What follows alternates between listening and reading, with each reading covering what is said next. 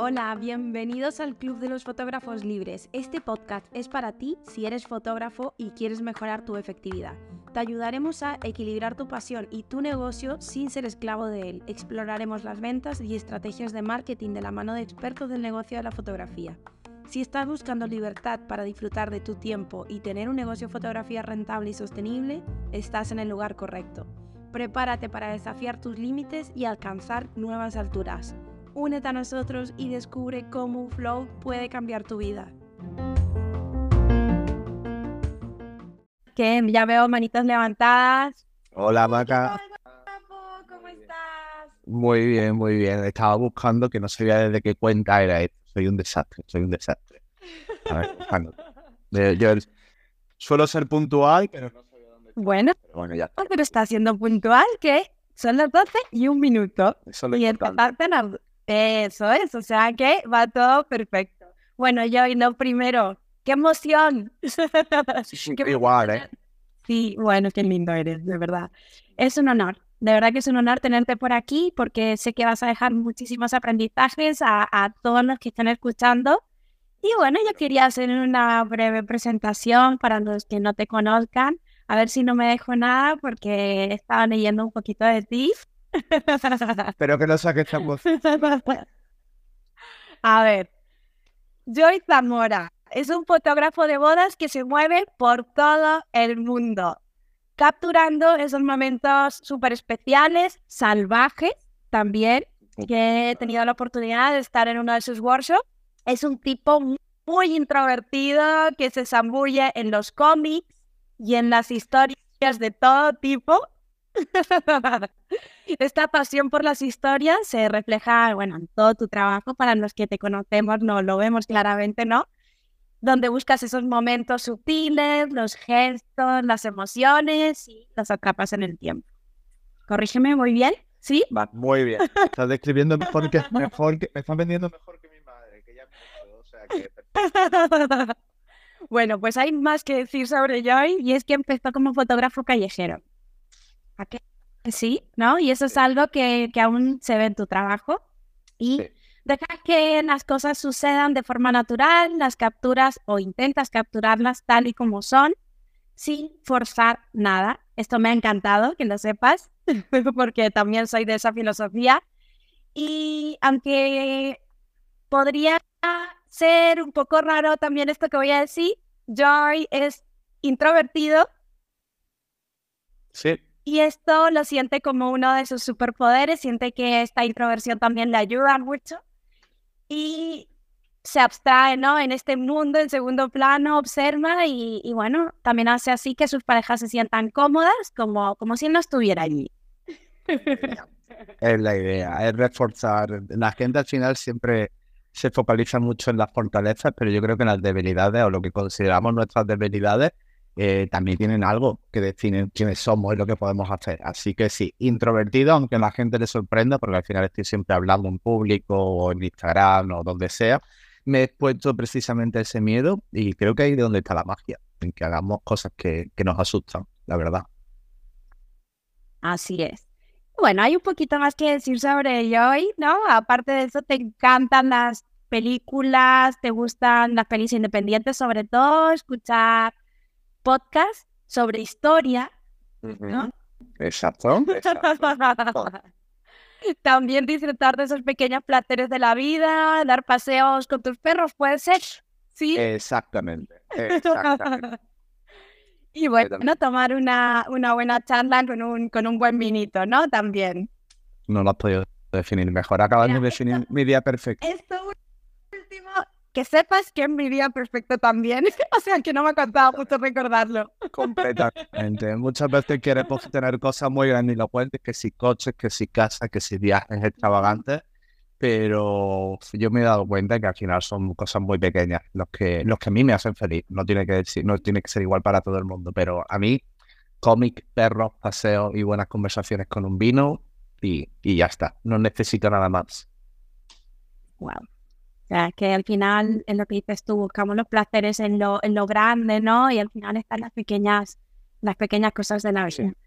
Y bueno, tus perros creo que se llaman Guru y Dante, ¿no? Exacto. Completan tu familia, sí. exacto. bueno, que sepas que nosotros tenemos dos perritos también. Uno Sí. se llama Frankfurt, que es un perro salchicha. Yo me lo he imaginado. Somos muy creativos ahí. Y- sí, el otro es Petro. Y bueno, entiendo tu pasión también, perfecto por los perros, porque para mí una familia no está completa si, Sí. si no es con los perretes. Sin duda. Yo creo que al final, como estamos tan alejados de la naturaleza, el 90% de los humanos, eh, aunque sean animales domesticados, pero nos ponen en contacto con, con, pues, con un animal al final y su forma de comportarnos a mí me, a mí me han enseñado muchísimo. ¿eh?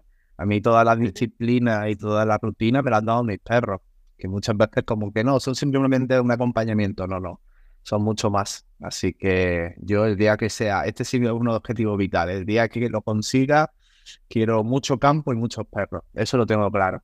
Wow, wow. Bueno, yo te puedo decir que los niños también son un tanto salvajes, ¿eh? Si quieres completar ese círculo con niños, créeme que también puedes encontrar tu lado salvaje ahí, te lo dice una mamá de tres.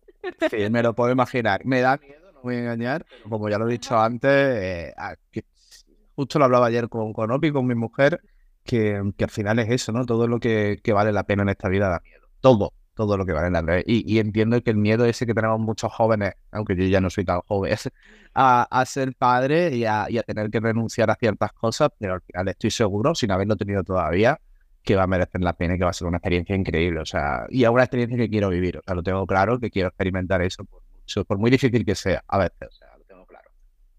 Es todo un reto. Vamos a dejarlo en eso.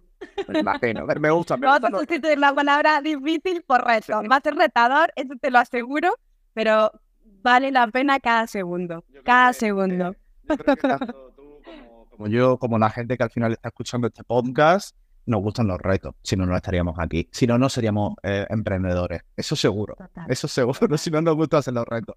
Entonces, al final. O, o somos masoquistas o... Bueno, al final la percepción cambia, ¿no? Yo creo que para mí, por ejemplo, sería mucho más masoquista entrar en una oficina sabiendo todos los días lo que tengo que hacer y lo que voy a vivir. Y sin esa incertidumbre de que no sé qué va a ocurrir mañana, que para mí es una pasión y para mí es un motivador y para otra gente es una incertidumbre y un miedo con el que no puedes vivir. Entonces, para nosotros los retos, pues oye, bienvenido sea. Mientras más mejor. Ahí está, ahí está. Eh, y bueno, este es un poquito, ¿no? El resumen de, de yo. y Retos, me encantan, la familia, le encanta, los buenos vinos, los perros.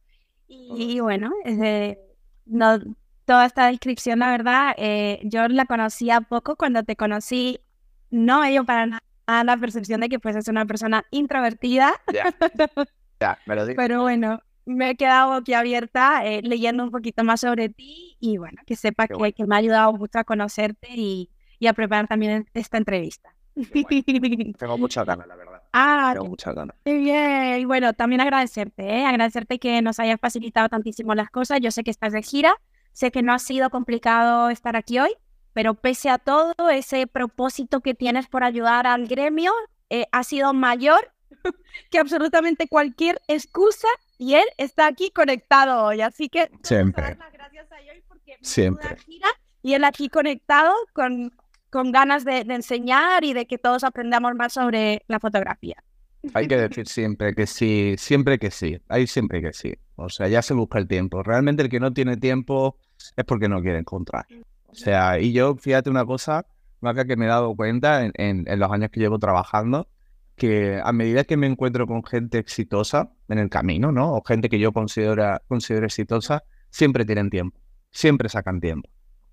Pero luego esas personas que no son tan exitosas por cualquier razón, siempre les falta tiempo. Nunca tienen tiempo para una conversación, para darte un consejo. Entonces creo que, que la persona que crece es una persona que siempre encuentra huecos para ti. Así que hay que encontrar el hueco, siempre. Me encanta, me encanta lo que dices porque para mí también es un medidor. Cuando vas a iniciar un proyecto con alguna persona, si esa persona está muy desocupada, a mí me saltan las alarmas. Fíjate lo que te digo. Sin duda. Para mí sin es duda. un medidor, ¿eh? Sí. En toda regla. Igual. O sea, que, muy- que bueno. Totalmente de acuerdo.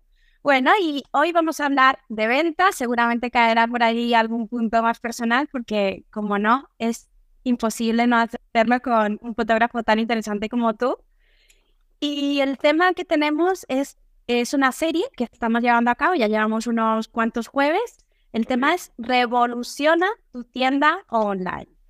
Muy bien. Así que vamos a fluir. vamos a fluir, vamos a ver lo que va saliendo de aquí. Yo me he preparado unas cuantas preguntitas, pero vamos a ir viendo cómo se hace. Eso es. Perfecto, me parece genial. Así que vamos allá. Eh, en un mundo digital, el contenido visual ahora mismo es fundamental. Esto bien lo sabes. Vamos a empezar con, con, la parte online, ¿no? Para ir introduciendo todo, todo esto de las ventas eh, online, en una tienda online. Y Entonces, empezamos con la parte, con la parte online. Eh, ¿Qué estrategias utilizas para mostrar tu trabajo de manera atractiva? Estamos hablando online y generar confianza en esas parejas que quieren contratarte. Vale. A ver, hay una cosa que quiero dejar clara desde el principio, que creo que es interesante, y es que yo tengo dos vías de negocio. Una, como tú acabas de decir, son mis parejas y otras son eh, compañeros y compañeras, ¿no? Otros fotógrafos a los que yo formo. Y me he dado cuenta de que hay que hacer lo mismo. Yo pensaba que tenía que tener estrategias diferentes, pero al final hay una básica, que es la confianza y la experiencia que hay que enseñarla. Es decir, si tú quieres vender un producto, ya sea fotografía en este caso, que además es un producto de lujo, entre comillas, un producto que además tiene la, la particularidad de que solo se compra normalmente una vez en la vida. Entonces el cliente te llega sin saber qué tipo de experiencia o qué tipo de servicio le vas a ofrecer por completo, no lo sabe. Por muy bien que vendamos, entonces es un servicio en el que poco a poco yo creo que al cliente, sobre todo a través de redes sociales, pero también tu web, hay que darle mucha información, mucha información, pero sin saturar también. Entonces es muy complicado porque es como cómo mantienes el equilibrio. Pero desde mi punto de vista, lo que prima es el producto. Sin más, tú sabes que hay veces que un producto, aunque no sea gigante o que no sea muy bueno, si el marketing es potente, lo vende. Eso es así. Sí. Pero con esto no, no ocurre así. Con la fotografía de boda no ocurre así porque en las parejas normalmente van a ser un desembolso fuerte, eh, entienden que es una responsabilidad muy grande, entonces van a analizar muy a fondo qué es la persona. ¿Qué es lo mejor? Y tú lo has dicho, que es un lenguaje muy visual, hay que enseñar muy buen trabajo. Y mira, no me canso de trabajar esto porque tú sabes que, bueno, que yo al final tengo un curso también para hacer que los fotógrafos y los videógrafos crezcan en, ventas, ¿no? Y, y, siempre se lo digo, yo te puedo enseñar a vender hielo a un esquimal. Te puedo enseñar a venderle hielo a un esquimal. Pero si tu producto es malo, no vendemos. No vendemos. O sea, podemos engañar algo que no haría nunca a un cliente una vez. Se puede engañar a una pareja, pero es una vez y ya está. Entonces, para mí, lo constante es dar confianza. Ten en cuenta que es una, una experiencia, es un servicio que se vende una única vez y en un momento muy clave. Entonces, si no están seguros antes de hacer la compra, antes de tener a ese público caliente o a ese cliente ya caliente, de que tú eres profesional, de que tienes confianza, de que vas a saber llevar un trabajo, que te hacen cualquier pregunta y la sabes contestar, que le has planteado dudas que incluso a ellos no le habían surgido, pero tú ya se las estás respondiendo a priori, va a ser muy difícil vender, va a ser muy difícil vender. Y luego una cosa que a mí me encanta, que por eso sería un poco la parte, entre comillas, técnica, que tú ya puedes utilizar el medio que tú quieras, obviamente Instagram es uno, creo que a día de hoy es más interesante que tu web esté bien posicionada, más allá que tu Instagram, porque ya sabemos que Instagram es una veleta, tienes día. Exacto. Em, pero, pero es que es súper importante al final tenerlo en cuenta. Y, y, luego diría que para mí es muy importante, un factor que muy, poca gente habla a la hora de la compra de fotografía de boda, ¿no? O vídeo de boda. Y es que tú, al, cliente le vendes un estatus, dependiendo de en qué nivel estés. Y a medida que vayamos subiendo el, tipo de cliente, es decir, no es lo mismo eh, cobrar 1.500 euros. Uy, te dejó de escuchar. No sé si ¿Soy yo, mis cascos o, eres tú? Se ha perdido. ¿O no? Mm, perdón. A ver, ahora. Si vienes yo, oye. Párate, sí, sí es que me han llamado. ¿eh? Ah, no, pues ha sido eso. ¿Se oye ahora? Creo. Vale. Ahora. No sé, me llama de publicidad. Maldita sea. Y, y lo que te estaba diciendo, que cuando tratamos de subir de cliente, tu cliente ya no solo te va a pedir que le hagas un buen trabajo fotográfico, por ejemplo. Ya eh, es como que tú le das un caché por el simple hecho de ser tú la persona que le dispara. Porque no es lo mismo. Tú sabes que si tú te quieres comprar una camiseta de Zara, no esperas que el dependiente de la tienda de Zara te trate como a un rey persa. ¿Te va a tratar bien? Sí, pero va a ser una experiencia normal. Ahora, si tú vas a comprarte a Givenchy o a Gucci, esperas entrar en la tienda y que te traten como un dios, que lo estás pagando. Pues lo mismo ocurre un poco eh, con la fotografía cuando vamos ya por un high ticket, cuando vamos a vender un producto top, que desde mi punto de vista sería lo ideal porque te separa automáticamente del resto. Tú lo sabes que al final las marcas de lujo no tienen crisis, jamás. Todo lo contrario, hay una crisis y ellos crecen, ¿no? Yo siempre he intentado hacer eso, irme por un cliente un poco que valore todo. Pero ¿por qué digo esto? Porque a ese cliente yo no le vendo fotos. Y siempre lo digo, yo no le vendo fotos, yo le vendo una experiencia. Yo le vendo eh, un estatus. Es decir, porque muchas veces me dicen, oye, yo es que yo te quiero a ti porque he visto que has hecho esta boda en un castillo y yo quiero ser la novia en ese castillo. Bueno, pues entonces, ¿qué vendo? ¿Qué comunico? Experiencia. Puro y duro. No hablo de fotografía, no hablo de datos técnicos, no le digo que le voy a hacer una foto con tu abuela. Eso no le interesa a ese cliente. Entonces, como que hay muchos lenguajes dentro que tienes que entender y luego una cosa básica, al final, redes sociales siempre lo he dicho, que el que no comunica bien está abocado al fracaso. Es decir, eh, yo si tuviera que darle, si yo pudiera regalarle a cualquier persona una habilidad a día de hoy a la hora de vender, saber comunicar. Porque, porque hay mucho ruido en redes sociales. Somos muchos, eh, mucha gente buena, mucha gente haciendo muy buen trabajo y al final lo que te va a diferenciar es comunicar lo que tú eres de una manera más efectiva o más atractiva o más persuasiva. Y en eso sí que hay que trabajar, creo, que en eso sí que hay que trabajar. No sé si te he contestado porque me claro. mi propio monólogo. nada, no te preocupes, me has contestado. La verdad es que con lo que más me quedo es con el tema de la coherencia, ¿no? Cuando hablamos de que si quieres cobrar un valor diferencial por ese producto, por ese servicio, tiene que ir en coherencia con cómo tratas al cliente, ¿no? ¿Cómo actúas?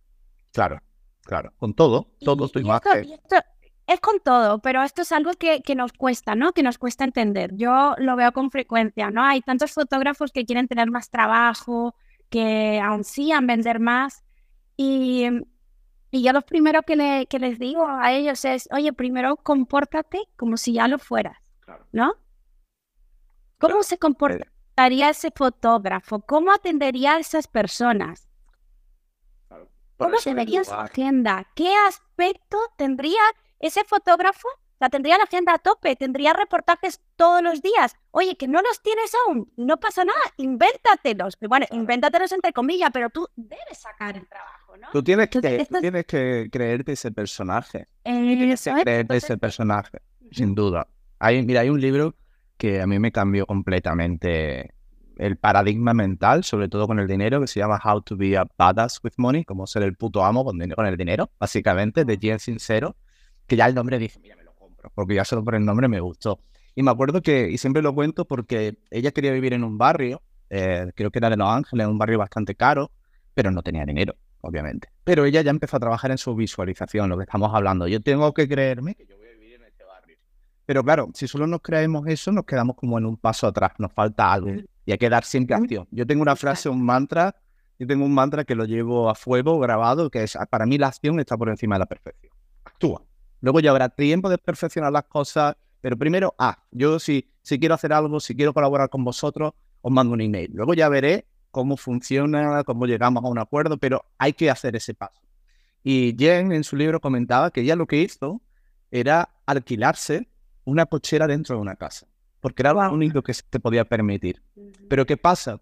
Que Jen ya iba a comer a los restaurantes que iba esa gente, iba al café, se paseaba por la mañana con el perro en ese barrio y automáticamente fue asumiendo que ya ella pertenecía a ese círculo y que era ya una realidad y realmente era una realidad. Por eso cuando ya luego, ¿qué ocurrió?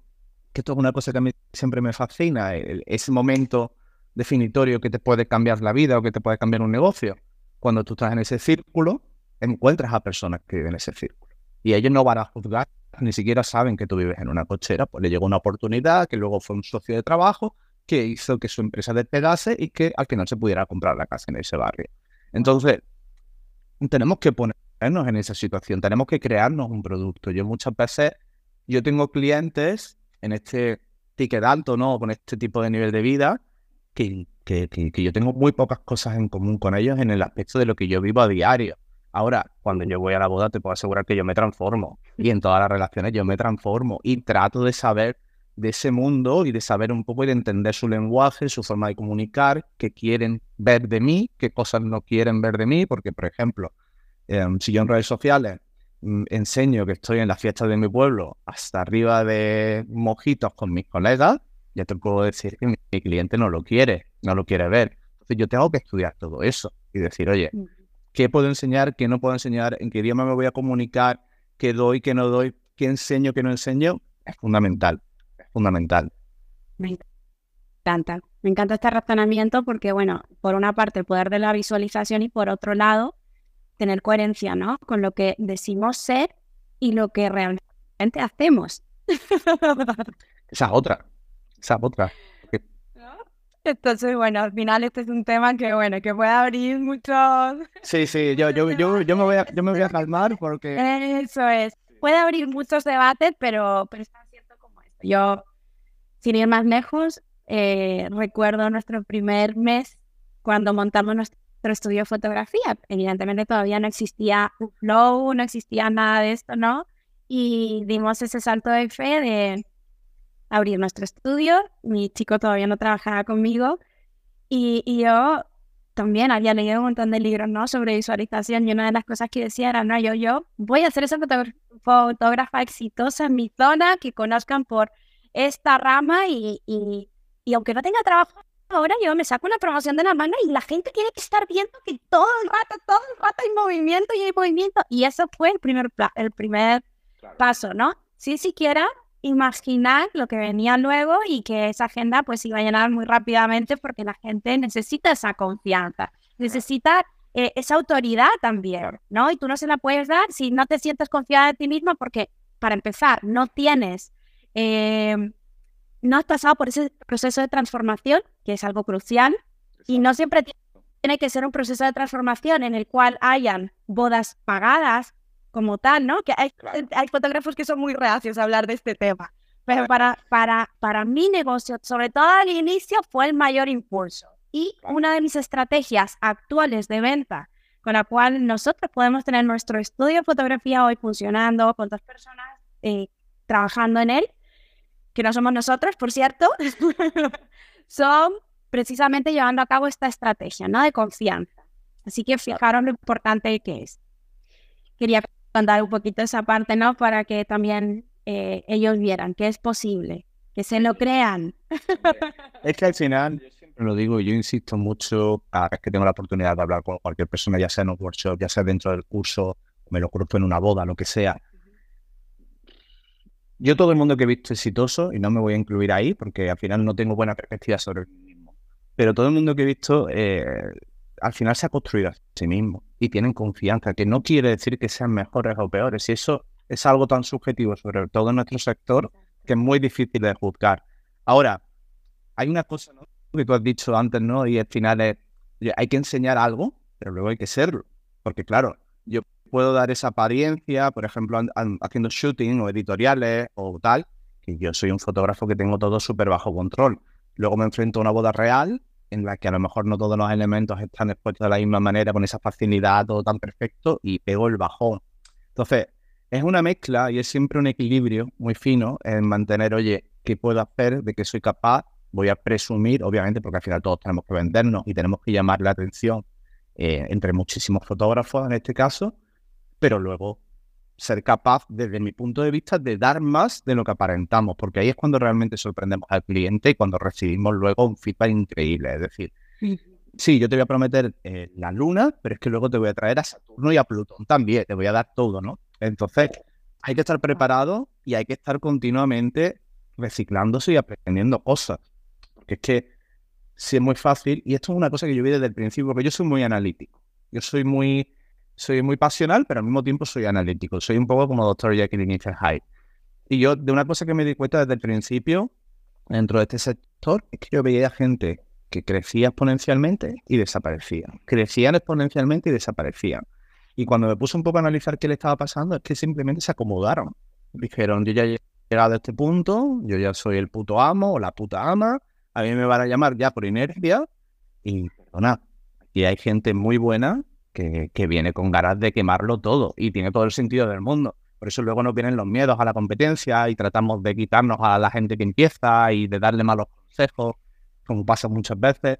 Y es no, no, no, ponte las pilas. O sea, en este curro no tienes nada asegurado. Y además, específicamente ahora en el de bodas, por ejemplo, yo lo estoy viendo muy claro, hay un cambio de paradigma, hay un cambio de ciclo, que yo lo veo muy claro. Y hay mucha gente que está aterrorizada y es como, no, no, joder, aprende nuevas cosas, eh, disfrútalo, mm, recíclate y, lo bonito de este curro al final es que no vayas siempre saliendo lo mismo, que estés continuamente aprendiendo cosas nuevas, ¿no? Así que, a ver, a ver qué pasa, porque yo sí estoy viendo que, que está cambiando la cosa y eso mola, la verdad. A mí me gusta.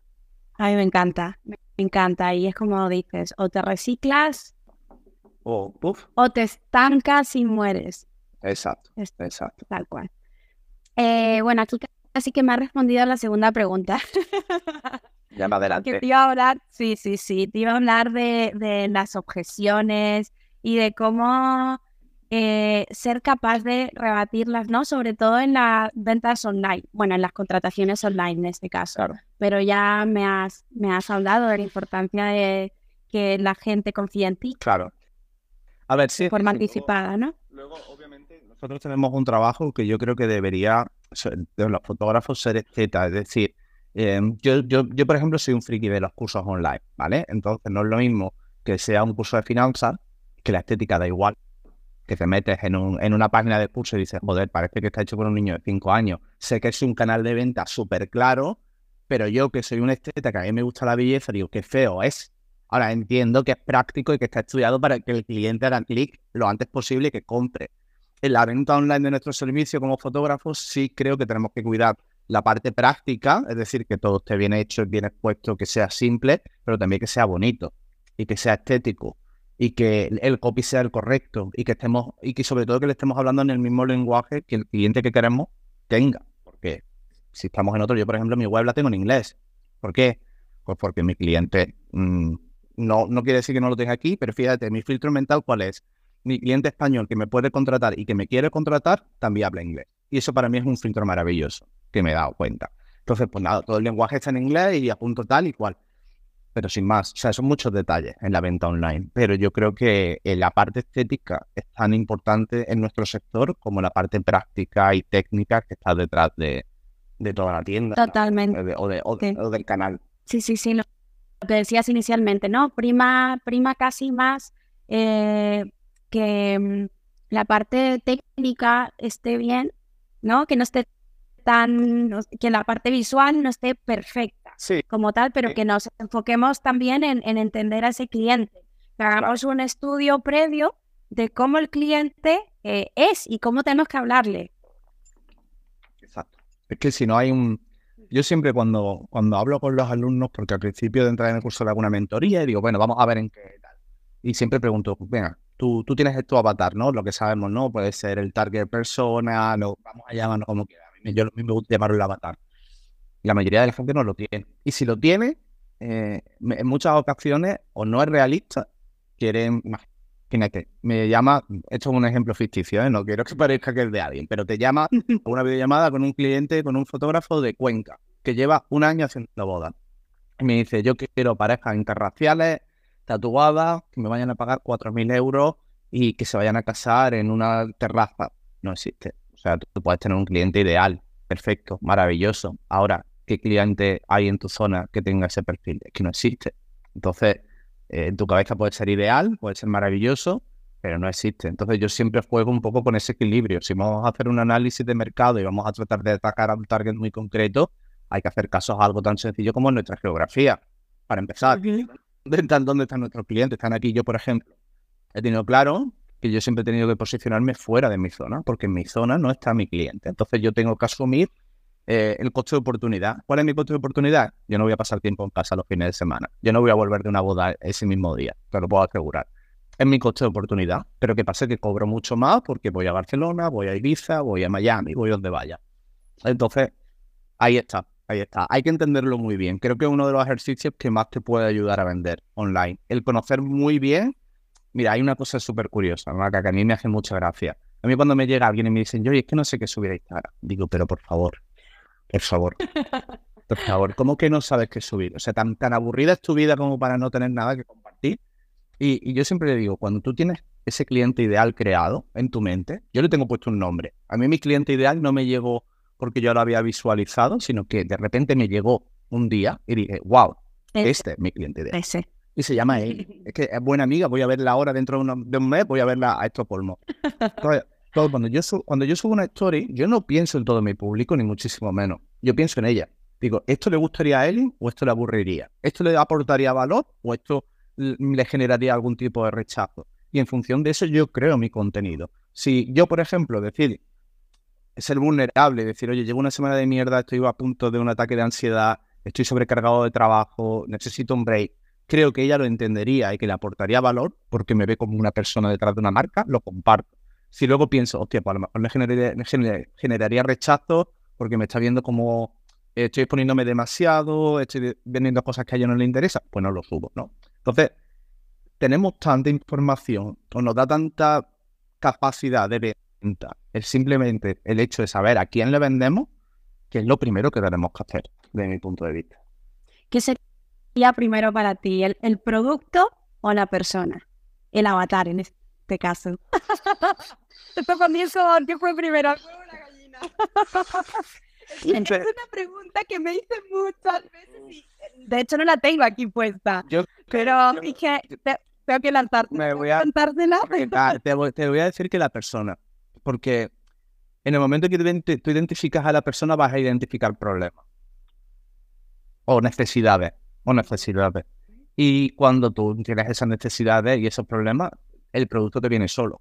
O sea, entonces, si yo me doy cuenta de que mi cliente es una madre soltera o, imagínate una madre que vive en el cinturón industrial de una ciudad como Estocolmo, que tiene muchas horas pero que no puede abandonar la casa porque está premiando la maternidad por encima del trabajo eh, y quiere ser, quiere desarrollar un trabajo fotográfico, pues yo ya digo, vale, eh, no va a poder acudir a algo presencial porque quiere estar en casa con su hijo, con su hija tal, vale puedo hacer algo online. ¿Qué nivel adquisitivo hay en esa zona? Oye, pues hay 70.000 euros al año eh, por persona. O hay un nivel adquisitivo alto. Puedo crear un curso de 1.000 euros perfectamente porque se lo pueden permitir. Eh, ¿Cómo a uno el hecho de que el curso también se reintegre con ese cliente? Este cliente va a valorar mucho el estilo de vida, la mentalidad, no creo que se quiera expresar, tal y cual. Oye, pues voy a meter un módulo de bienestar, de estilo de vida y tal. Te va dando el producto. Ese cliente te va hablando. Entonces yo creo que tiraría por la persona primero, sin duda. Totalmente de acuerdo con tu respuesta. Siempre digo lo mismo, no me voy a cansar, esto se lo escuché por ahí, algún gurú de marketing, pero es que para mí es así día a día. Ayudar es vender.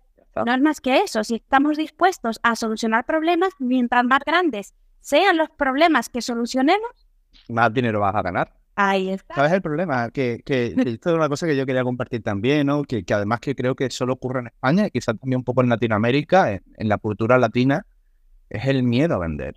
Es decir, el sentirnos mal cuando vendemos. Es como, bueno, la frase, ¿no? Que ya habrás escuchado tú, la he escuchado yo, eh, eh, eh, y el vende humo, ¿no? Ya está vendiendo humo y al que le va bien, algo está haciendo mal, a, alguien está explotando en algún, algún niño en África está sufriendo mientras tú estás ganando dinero y no entienden que esto no es una cuenta de suma cero. Esto simplemente tú y yo o cualquier persona puede generar riqueza de la nada. No estamos explotando, no estamos quemando un bosque, estamos generando riqueza de la nada. Y a la gente todavía le cuesta mucho, oye, mm, si tú vas a un restaurante todo el mundo tiene asumido que tienes que pagar por la comida. Y en cambio, cuando nosotros estamos tratando de solucionar un problema que a lo mejor, pues obviamente, si por ejemplo vendemos un curso, no, no se ve el efecto tan rápido como cuando te comes un bistec que automáticamente se te quita el hambre. Una cosa que requiere más tiempo y que requiere también la actividad por parte de la otra persona, que tiene que hacer cosas. Y, creo que eso es una cosa que tiene que cambiar. Es decir, tenemos que acostumbrarnos en, nuestra cultura a hablar de dinero libremente, a hablar de ventas tranquilamente, a solucionarle problemas a la gente y a estar orgullosos de ellos. Porque si tú vas a vender algo, y es lo que me pasa con muchos clientes, con muchos alumnos, y cuando llega la hora de hablar de dinero, bajan la mirada, la boca se le queda pequeña, prácticamente le falta el aire, pues obviamente estamos en problemas, porque ni siquiera tú te estás sintiendo orgulloso de tu producto. Y eso es preocupante. Exacto. Eh, bueno, yo ahí agregaría también unas cuantas cositas, la verdad, que veo que, además no, no se ejercita, ¿no? Lo de ofrecer. Claro. Lo de ofrecer, o sea, aprender a, ofrecer en todo momento, a sentirte orgulloso de, de, lo que tú tienes por ofrecer a los demás. Claro. Incluso, a mí me hacía gracia, ¿no? Porque me acuerdo que yendo al parque con mi hijo, yo le ofrecía al mami que se pasasen por el estudio que se llevaran una foto de sus críos, ¿no? Claro. Y Esta, esta, es la, la venta invisible, la que no se ve, pero que está ahí. Claro. ¿No? Entonces, eh, Fíjate, fíjate qué importante. Ahora, si además de eso le añadimos una estrategia detrás, esto puede ser la bomba. Y ahora hay una gran ventaja sobre, sobre hace unos años y es que podemos reforzar estas ventas que hacemos de forma offline, que hacemos de forma presencial, las podemos reforzar en el online. Entonces, somos unos privilegiados porque antes se tenía que hacer todo, ¿no? De forma, de forma presencial, ahora, ahora no es necesario. Ahora podemos utilizar técnicas, estrategias que nos van a ayudar a, ejecutar esa venta, ¿no? Entonces, a mí me gustaría saber si tú una vez tienes ya esos clientes contigo, ya son, son tus parejas, ya te han contratado esa boda, si usas alguna técnica de forma online para pues, reforzar a lo mejor eh, algún producto, algún servicio mayores que eh, para aumentar ese ticket, ¿no? Para seguir ejecutando ventas. Y me encantaría, porque creo que este es un tema que no se suele tocar mucho, pero yo que soy una friki de la estrategia, creo que, me parece interesantísimo y sobre todo en esta serie, ¿no? De Revoluciona tu tienda online. Así podemos ya ir y aplicar en un flow todos los fotógrafos que usen nuestra tienda online. Claro. A ver, para mí con los clientes eh, hay dos fases. Eh, está la inicial de contratación, ¿vale? Primero me contratan, trato de... Yo soy siempre muy honesto, yo tengo diferentes packs, pero a mí no me gusta siempre, y en ese aspecto, a lo mejor a veces peco de inocente, pero sí me gusta que tengan el pack que se adapta a ellos, no necesariamente el más caro. Porque me vuelve de alguna manera antes. Antes después me viene su agradecimiento, me vienen que luego mm, contratan otro tal, pero yo, si es una boda de 50 personas, no quiero que contraten el pack más grande. Joy, antes hablábamos de que vender es ayudar. Exacto. Exacto. O sea, Entonces, los estás hay que ser eso es hay que ser honesto, totalmente. yo, yo siempre les recomiendo. Y yo le digo, mira, en esta reunión voy a tratar como un médico. Si tú tienes una, un resfriado común, no te voy a, no te voy a recetar aquí un tranquimacín, o sea, que, que te mato. No, no, no. Yo quiero al final yo tengo, mira, el trabajo que tenemos que hacer es equilibrar muy bien nuestros precios para que incluso cuando nos cogen el pack más, más barato, estemos contentos, porque voy a trabajar menos horas, porque voy a tener más libertad, porque voy a tener menos edición. Yo me da igual el pack que me coja. Muchas veces cuando es el más pequeño es que, bien, qué tranquilidad mental. Entonces, esa fase inicial, yo, por ejemplo, no trato de vender nada más allá del pack, ¿vale? Están muy bien organizados, siempre le he dedicado mucho tiempo a los precios, siempre subo todos los años en, en bloque, es decir, no es lo mismo que me contrates en la primera boda del año que me contrates en la boda 20, mi precio va subiendo, porque mi tiempo va reduciéndose. Pero a mí lo que me apasiona y que tenemos la herramienta como la vuestra o, con los CRM, o se puede hacer de muchas maneras, pero como Flow también, es el cross-selling. Creo que es básico. Pero para hacer un buen cross-selling, eh, para mí lo más interesante es conocer muy bien a la pareja y qué necesidades tiene. Entonces, yo cuando tengo la reunión con ellos, y aquí creo que sí tiene que haber un trabajo de, de, estudiar a tu cliente, de mandar cuestionarios. Yo mando muchos cuestionarios, yo mando como tres o cuatro. Me gusta saberlo. Porque, por ejemplo, me dice, Oye, pues mira, una de las cosas que nos gusta eh, hacer cuando nos vamos a la, tenemos un domingo libre, es salir con nuestra cámara analógica, por ejemplo. Yo tengo muchos clientes que es muy artista, ¿no? Pues yo ya me apunto cámara analógica. Y yo lo que creo son productos específicos para cada uno de mis clientes. Es cierto que si tengo ya una base de productos, pues por ejemplo, eh, disparar con cámara analógica, que ahora se lleva mucho, eh, te lo meto como tal una revista, tengo muchos diseñadores gráficos como pareja, pues si la revista es de rollo Kingfall, que es una revista súper de diseño y tal, pues la meto. Entonces, ¿qué hago? Que una vez que tengo la reunión, yo siempre mando una propuesta. La propuesta ya está preaceptada. Es decir, el pack, la Dolce Vita. Todas mis todos mis packs tienen nombre de películas clásicas. Soy un poco friki. Pues si me coge la Dolce Vita, luego automáticamente, ¿qué pasa? Que en ese momento el cliente ya está caliente. El cliente ya va a gastar dinero porque ya sabe que te va a contratar, yo he tenido la videollamada, van a contratar. Y le mando la propuesta simplemente para que la firme. Ahora, cuando van a firmar, plum, plum, plum, plum, plum, de repente le salen cuatro productos extra. Y cuatro productos que no le salen a otro cliente. Le salen a este cliente porque yo he hablado con ellos y le va a salir, imagínate, me dicen, guau, si es que vamos a casarnos en Italia y hay un monasterio súper cerca que nos flipa, ¿no? Y me dejan esa información. Vale, pues yo le digo, vale, por 1.200 euros más te cubro un día un shooting en ese castillo, por ejemplo. ¿Qué pasa? Que estamos en el punto ideal de venta, tan caliente y tú sabes que el simple hecho de hacer un clic más, aunque eleve un poco el producto final, es el mejor momento en el que lo podemos hacer. Ese es para mí el mejor momento. Entonces yo ahí normalmente el año pasado de media pues saqué unos 1.600, 1.700, eh, yo trabajo en dólares normalmente con los clientes, por 1.600, 1.700 dólares solo de cross-selling. Entonces un pack que a priori pueden ser 3.000 euros, se me va a 4.000 y pico fácilmente. Si es un pack de 7.000 euros, se me va tal. Bodas de destino, puedo elevar muchísimo más la experiencia. Lo que pasa aquí, que hay que complicarse la vida, que hay que experimentar un poco y que hay que decir, ahora vamos a ver, hay que, hay que enamorar con la experiencia. No es lo mismo que yo te venda, te voy a hacer unas fotos analógicas y te lo venda así, que yo te voy a utilizar una Rolleiflex de principios de los años 30, que te va a sacar una foto de medio formato, le ponga el ejemplo, le cuente la historia, le especifique lo importante y lo cara que es esa cámara. O sea, al final hay muchas formas de aportar valor y de que el cliente lo entienda, sobre todo si educamos. Entonces, yo en la parte de cross-selling vendo mucho. Y luego tengo la parte final, que ya una vez que el producto ha sido entregado que ya en, nuestro caso pues son algunas revistas, copias, eh, cualquier cosa. Volvemos a lo mismo. Y lo que te estaba contando al principio, si yo le paso de manera fría, cómprame un álbum que vale 700 pavos, cuéntame tal, vale. Ahora, si contamos una historia, diferente. Y se puede contar historias de muchas maneras. A mí me encantan las historias. Yo, mi padre siempre me contaba historias, mi abuelo siempre me contaba historias, soy un apasionado de la historia. Entonces, vamos a jugar con las historias que es donde atacamos realmente el corazón de las personas. Entonces yo te digo, mira, tú no quieres nada online, tú tienes todo online ahora mismo, todo tu producto es digital. Digo, un ejemplo, ¿vale? No, no quiere decir que sea ese, pero digo, ¿tú recuerdas cuando ibas a tu casa volvías a casa de tus padres o vuelves a casa de tus abuelos y abrías esa caja de zapatos, ¿no? Y te pasaban la tarde de invierno mientras llovía afuera mirando las fotos de personas que ya no conocías, de tatarabuelos, de familia, de gente que a lo mejor ya no está, pero que siguen estando ahí y que surge la conversación y que surge el recuerdo y que vienen de nuevo esas historias. Eso no ocurre si todas las fotos las tienes en un pen que te puede desaparecer mañana. Entonces ya le estás dando una historia, ya le estás dando un valor y luego le dices, mira, mi consejo es que si tú quieres que el día de mañana tu hijo, tus nietos, tus bisnietos tengan ese momento también de, de recordar a personas que ya no están, pero que son importantes para vuestra familia, tienes que tener algo en formato digital. Y estamos atacando una emoción. No estamos engañando a nadie porque realmente es cierto que es cierto, pero hay que... Además, tú lo... Además, yo no sé tú, no sé si te pasa lo mismo, ¿no? Pero tú estás totalmente convencido de eso que le estás diciendo porque lo querías para ti, lo claro. para ti, ¿no? Diciendo que no pasa. Exacto. Es, ahí está. Y esa, y esa emoción tú también se la transmites a ellos de alguna forma, aunque estés contando esa historia y estás rebatiendo algunas objeciones también. Claro, claro, le estás quitando, o sea, prejuicios que ellos tienen y tal, y pero es que al final ese es nuestro trabajo. O sea, hay que, hay que asesorar y hay que enamorar.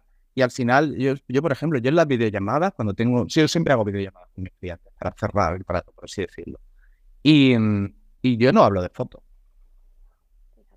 Yo hablo de experiencias, yo hablo de experiencias vitales, de cómo puede impactar a una persona, de cómo un recuerdo se puede transformar en una cosa, de qué podemos crear juntos, siempre lo hago partícipes a ellos. Es decir, siempre les hago entender de que en esta relación no es unipersonal, no es unilateral, es decir, aquí tiene que haber una comunicación y tiene que haber un trabajo en equipo y cuando las involucras a ellos, pues se sienten mucho más parte del proyecto y te van a comprar más y te van a tratar mejor y es que al final todo va de la mano, pero hay que hacer un esfuerzo por nuestra parte, no es simplemente compra, compra, compra, sino vamos a enamorar a nuestro cliente, vamos a hacernos, el otro día lo escuchaba, no me acuerdo cómo era la frase, porque siempre tengo tantas frases, tantos libros al mismo tiempo que no me acuerdo, pero era algo como no seas importante, eh, es imprescindible. Y es así, es decir, tienes que crear una necesidad tal y un servicio tan específico y tan exclusivo que solo lo puedas dar tú, que es que no tengas competencia. Yo sé que no tengo competencia. Y te lo digo así. Eh, puede haber gente mejor, puede haber gente peor. Bueno, no es que puede, las hay, las hay, mejor y peor. Gente que haga cosas diferentes. Pero el servicio que yo le doy a mi pareja y lo que yo sé que le doy a mis clientes en el día de la boda y en el previo y tal, solo lo puedo dar yo, porque yo y solo hay uno. Y sé que el producto que le voy a dar, y estoy totalmente seguro, y cuando tengo la videollamada, se lo digo. Le digo muchas veces, por ejemplo, incluso la prepotencia en pequeñas dosis juega, juega a tu favor si sabes utilizarla. Yo he tenido videollamada en la que al cliente, entre comillas, ¿no? Que que está hablando con otros fotógrafos o está dudoso, y en ese momento ese puntito de arrogancia eh, porque me decían, bueno, yo y luego ya, ya te contactaremos o ya hablaremos contigo, tenemos que hablar con otra persona. Y digo, no, no, ya me llamaréis. No, yo sé que antes, mañana o pasado me vais a llamar. Ya espero vuestra llamada porque sé que me vais a contratar. Te ríes y cuelgas y ya está. Y luego y ellos se quedan como, joder, tiene tanta Ya, ya, menudo.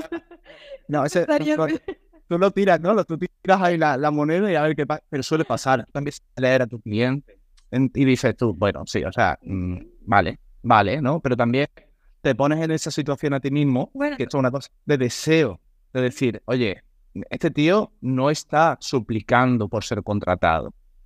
Ahí está. Era eso donde yo iba. Era eso donde yo iba. Es que es así, esa, esa, cuando te ven con esa necesidad, ¿no? Yo, siempre, yo pongo un ejemplo que además creo que es todos lo vamos a entender. Y es cuando tú eres adolescente, o no hace falta que seas adolescente, pero yo recuerdo cuando me gustaba la chica de la clase y estás todo el rato encima de ella y eres un pesado, pasa de ti. Y normalmente cuando, que no va a pasar siempre, no va a pasar siempre, esto no es un consejo para enamorar a nadie, que no tengo yo consejos de eso, pero cuando ignoras a una persona o cuando pasas un poco de esa persona, muestras un poco de desinterés, automáticamente creas atracción. Eh, y eso pasa. Mira, había una frase, creo que era en Oppenheimer o... Va a sacar una película, que inventó la, la bomba nuclear.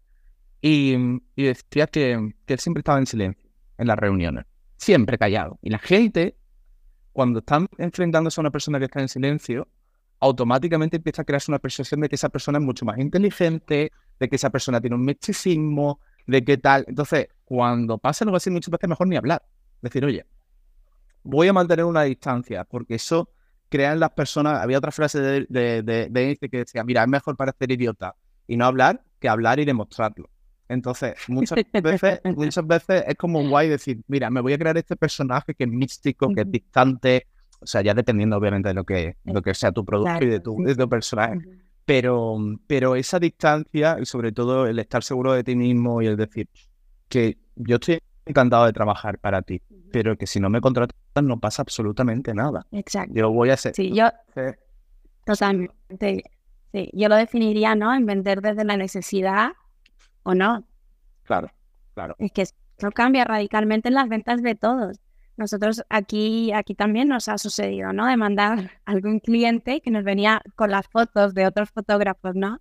Que había encontrado por, la, por, por Instagram o, o, o googleando y te venían con fotos, oye, yo quiero esto, yo quiero esto, y decirle, mira, yo lo siento, yo te puedo ofrecer esto, si quieres esto otro, yo te recomiendo a otro fotógrafo que hay en la zona.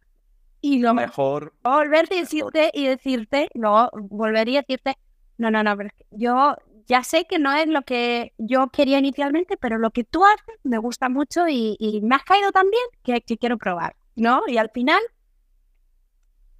es que el respeto, el respeto a nosotros mismos es una pieza fundamental. O sea, yo siempre lo he dicho y creo que es una cosa que ya se sabe, pero el valor del no es básico. Es decir, eh, y creo que al principio todos pecamos de no decir nunca que no, porque, bueno, queremos ese cliente, queremos más dinero, queremos más, más, queremos más en general.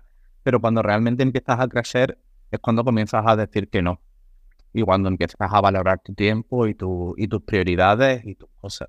Entonces, para mí, eh, yo no es que sea exquisito, porque para mí el único condicionamiento para trabajar conmigo es que me paguen lo que le pido, obviamente, y que, y que sean buenas personas, porque a mí no tengo más requisito, que tengamos buena conexión. Em, pero si no quiero, no soy el fotógrafo para todo el mundo, no lo soy para todo el mundo, y es lo que tú has dicho, se lo digo a la gente, se lo digo a la gente, y cuando he tenido la experiencia de tener una reunión y he venido a mi servicio y veo que no estamos en la misma línea, se lo he dicho, vete por otro. Y eso crea todavía más necesidad. Normalmente son esos los que no se quieren ir nunca. Sí, total. Pero, pero, pero cuidado, Pero es mejor ser honestos, sí, sí. sí. Ser honestos desde el primer momento y, y, dejar las cosas claras. Exacto, sin duda. Totalmente. Bueno, y yo quería hacerte una pregunta ya más preguntarte, ya has pasado por, por tantos desafíos, ¿no? Haciendo estas bodas internacionales y quería preguntarte si tenías alguna anécdota graciosa que compartir de, de algo inusual que haya ocurrido en alguna boda. Hostia, he visto cosas, he visto cosas muy locas, he visto cosas muy locas. Eh, Y que se puedan contar, ¿eh? Que se puedan contar también. Sí, porque no, no- voy a dar nombres. entonces, como no voy a dar nombres y probablemente esta pareja ya no esté junta, eh, bueno, probablemente no, no están juntos, no va a pasar nada. Pero yo he visto de todo, he visto peleas entre suegros y novias, eh, he visto de todo. Hay una cosa muy bizarra que siempre lo conté, o sea, bastante loco, esto, o sea, bastante loco. Em, yo recuerdo una boda en mis principios, esto sería como 2016 o así, estaba empezando. Yo tenía muchas bodas volvemos a lo mismo, hacía todo. Y, y recuerdo una boda de, de estar ya terminando, la pareja normal, ¿eh? Una pareja normal, bien, una, una conexión bien, y, y, y yo ya estaba terminando. Entonces, imagínate, pista de baile, todo el mundo bailando, tal, y yo pues ya mm, sabía que tenía que conducir, digo, me voy a tomar una Coca-Cola, voy al baño, me despido y hasta luego. Total, que entro al baño y eran eh, los baños estos de cubículo, ¿vale? Un cubículo, otro cubículo, otro cubículo, pero abajo se ve. Y yo entro y, me voy al baño, que tenía que orinar, y de repente oigo ruido, que entra gente. Entra gente, ¿no? Y bueno, ya está. Y de repente miro y veo por debajo el traje de la novia. Digo, wow. Digo, ya está. O sea, esto han empezado la noche de boda antes. O sea, no pueden, no pueden esperarse. Tal que salgo callado, porque ni mío no voy a hacer ruido, yo qué sé. O sea, tengo confianza con ellos, pero a ver si se están poniendo aquí la boca y yo salgo para afuera. Y me, me, las manos muy, muy tranquilamente, muy bajito, con muy poca agua, y miro por el espejo y efectivamente los zapatos de la novia y, y unos zapatos de tío. O sea, digo, se están dando el lote porque además era el baño de los hombres, obviamente. Y ahora salgo y enfrente, como a 10 metros, el novio bailando en mitad de la pista. Me quedé así. Claro, yo era el único que estaba en el baño, el resto de la gente tal. Y me quedé en la barra, como digo, me voy a tomar un momento una copa, me tomo una Coca-Cola, no sé qué. Para, pro- para procesar lo que acaba Claro, claro. Y de, repe- y de repente veo salir a uno de los amigos del novio Ah. del baño. Ay, madre. Y al rato, empezamos. al rato la novia. Y dije, wow, o sea, le debería de haber hecho una foto. Lo pensé, digo, mira, aquí sí que me gano el, el- con, un, con, un buen, con una buena extorsión, me saco aquí un buen dinero. Digo, pero no, no vamos a dejarlo así. Y esa fue una bastante fuerte, fue bastante fuerte, la verdad. Pero es que, claro, al final eh, la boda da lo mejor y lo peor del ser humano. Es decir, es como un momento tan intenso y, y te puedes encontrar de todo. Pero esa experiencia se me quedó marcada. Es decir, joder. O sea, la gente, ¿no? De lo que es capaz, eh, fuerte, fuerte. Pero luego, por suerte, el, el resto de experiencias han sido, Ha sido positivo. ¿No? ¿Alguna han que sido positivas. Han sido positivas. Sí, sí, han sido positivas. drama, ¿no? Han sido emociones, han sido gente que de repente se tiran un paracaídas y llega a la boda, han sido cosas chulas ya. Pero, pero nunca de ese nivel de drama. Pero es que eso se me quedó tan grabado que digo, te voy a contar. Es el primero que me viene a la cabeza. Sí, sí, Extraña, fuerte. extraña. Viva el amor. Bueno. No, vamos a tener que especializar también en fotografía de divorcios. Oye, hay, hay un filón ahí. Hay un... Vale, sin ahí, ¿eh? Vale, Sí, sí, sí. Sin duda, Y bueno, tú que, tú que has pasado por tantos países, mm, ¿cuál considerarías tú el, el mejor para fotografiar bodas? Uf. Mira, yo tengo un top, yo tengo un top de países que son para mí las potencias en cuanto a bodas. Eh, y fíjate, sería eh, España, Italia y México. Desde mi punto de vista, los top del mundo. Ahora, haciendo de realista, desde mi punto de vista, lo que te ofrece Italia no te lo ofrece ningún sitio. Porque la arquitectura que te ofrece Italia la han sabido mantener tan bien y lo hacen tan bien y son tan buenos en el marketing que nos echan, ahí no, no- no- nos vencen de largo, porque han sabido apreciar, para mi punto, desde mi punto de vista, han sabido apreciar su esencia y no la han ocultado. Que el edificio se está cayendo a trozos y crece una enredadera, eso lo convierten en su fortaleza. No es como aquí que de repente te construyen algo nuevo y ya se cortó y se rompió todo el equilibrio y, y tal. Y mira que tenemos el potencial, ¿eh? Porque yo, por ejemplo, que vivo en Andalucía, siempre digo, si aquí se hicieran las cosas bien, de hecho, mi objetivo, uno de mis objetivos es comprar un cortijo, una hacienda y hacerlo bien, como se hace en el sur de Italia, que hay unas maserías que son el equivalente al cortijo de diseño que tú. O sea, que lo cobran bien, porque aquí lo cobramos mal. O sea, yo tengo mucho contacto con fincas y se cobra mal. Llegas a, llegas a Italia y en una finca en un pueblo de la nada te cobran 40.000, 50.000 euros por un día. Pero son Claro. sitios top. Y creas un mercado en torno a todo eso, ¿no? Entonces yo creo que Italia todavía está a otro nivel. Luego te diría que España, ¿eh? Creo que España además tiene muchísima diversidad y hay sitios increíbles, porque al final, por ejemplo, yo este año voy a disparar a Bali, muy bonito, pero Bali siempre tiene el mismo paisaje. Verde, verde, verde y catarata. vale, para una boda Pues, guay, pero no quiero hacerlo todo así. Entonces, en da igual esta opinión, igual esta opinión puede estar un poco condicionada, ¿no? Al factor emocional, digo yo. Sin duda, sin duda. Yo, yo también de Italia estoy enamorado. Yo, yo, yo de Italia estoy enamorado y viví allí, pero sí, y sobre todo ahora con la tendencia que veo de fotografía, creo que Italia, Italia está a otro nivel. Está un poquito por encima, la verdad. Wow, pues me tendré que fijar más, ¿eh? Porque hasta ahora no me he fijado mucho. Sí. Y hay sitios, hay sitios, o sea, a ver, desde lo más común, que sería la Toscana, Am, sí, sí, Sicilia tiene sitios increíbles, el lago de Como, bodas de lujo, Dolomitas, el Omen, Roma, ¿qué te voy a decir? Si te casas en un Roma, en un Florencia, la Puglia, que es el tacón de Italia, es una zona emergente, la costa malfitana es el romanticismo puro. Te podría hablar de todo, es que me parece una pasada, la verdad. Eh, es es eh, abrumador la cantidad de cosas que tiene, la verdad. Wow, cuánta belleza, sí. Sí. Pues ya sabéis, fotógrafos, Italia. Italia. Italia. Y además lo Bueno, al lado el- y se entiende también- el idioma. Sí, sí, sí, se llega rapidito, se llega rapidito. Y hablando de que se llegue rapidito, no, ya para acabar, que quedan cinco minutitos para que cumplamos una hora de, de directo. A modo cotilleo. Estaba dudosa si lanzaron o no esta, esta pregunta. La vida da muchas vueltas, tú ya lo sabes, y te has planteado pasar de Destination Wedding a Local Wedding. Sin duda. Sin duda me lo he planteado. A ver, el romanticismo y la ética que tiene la boda de destino es muy bonito desde fuera, pero es muy exigente desde dentro. Las cosas como son. Entonces, yo tengo la sensación de que ya he cumplido mi objetivo propio.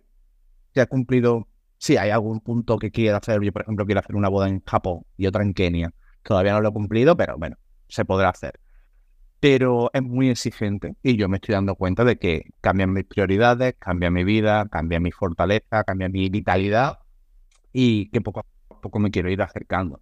Ahora, ¿dónde me quiero ir acercando? A una zona local en la que se me pueda seguir permitiendo vivir el nivel de vida que tengo. Entonces, eh, quiero encontrar esos nichos que los hay eh, cerca de casa o más cerca de casa, que pueda volver el mismo fin de semana o que no te... El simple hecho de que no te que coger un avión ya, ya cambiaría.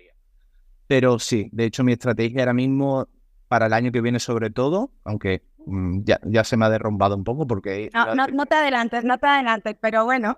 Sí, sí, pero es, es quedarme más cerca, es quedarme más cerca porque echo de menos a, a mi familia, echo de menos a mis perros y al final en este curro se está para ser feliz. Y ya he cumplido esa fase, que han sido 10 años de esa fase de destino, de tratar de ir a tantos sitios como sea posible, pero al final es solitario. Al final es solitario, es estresante a veces, son vuelos, son movidas que pasan, la vida pasa y sí, poco a poco me quiero ir acercando a casa. Sí, sí. Wow.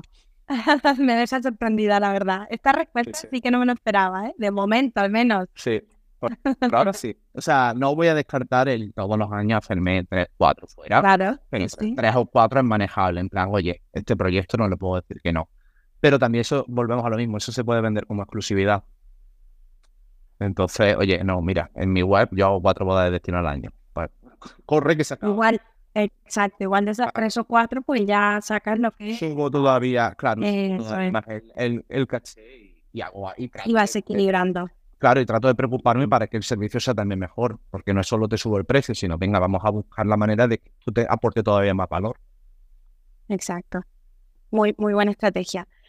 Bueno, y ya para finalizar del todo, muchísimas gracias, cariño, por de verdad, hemos- he aprendido mucho. Yo espero que los que nos están escuchando, que han ido, han ido haciendo algunas preguntitas, me comentan aquí, hablen un poquito de derecho de imagen de los clientes y cómo y hasta dónde podemos utilizar las fotografías.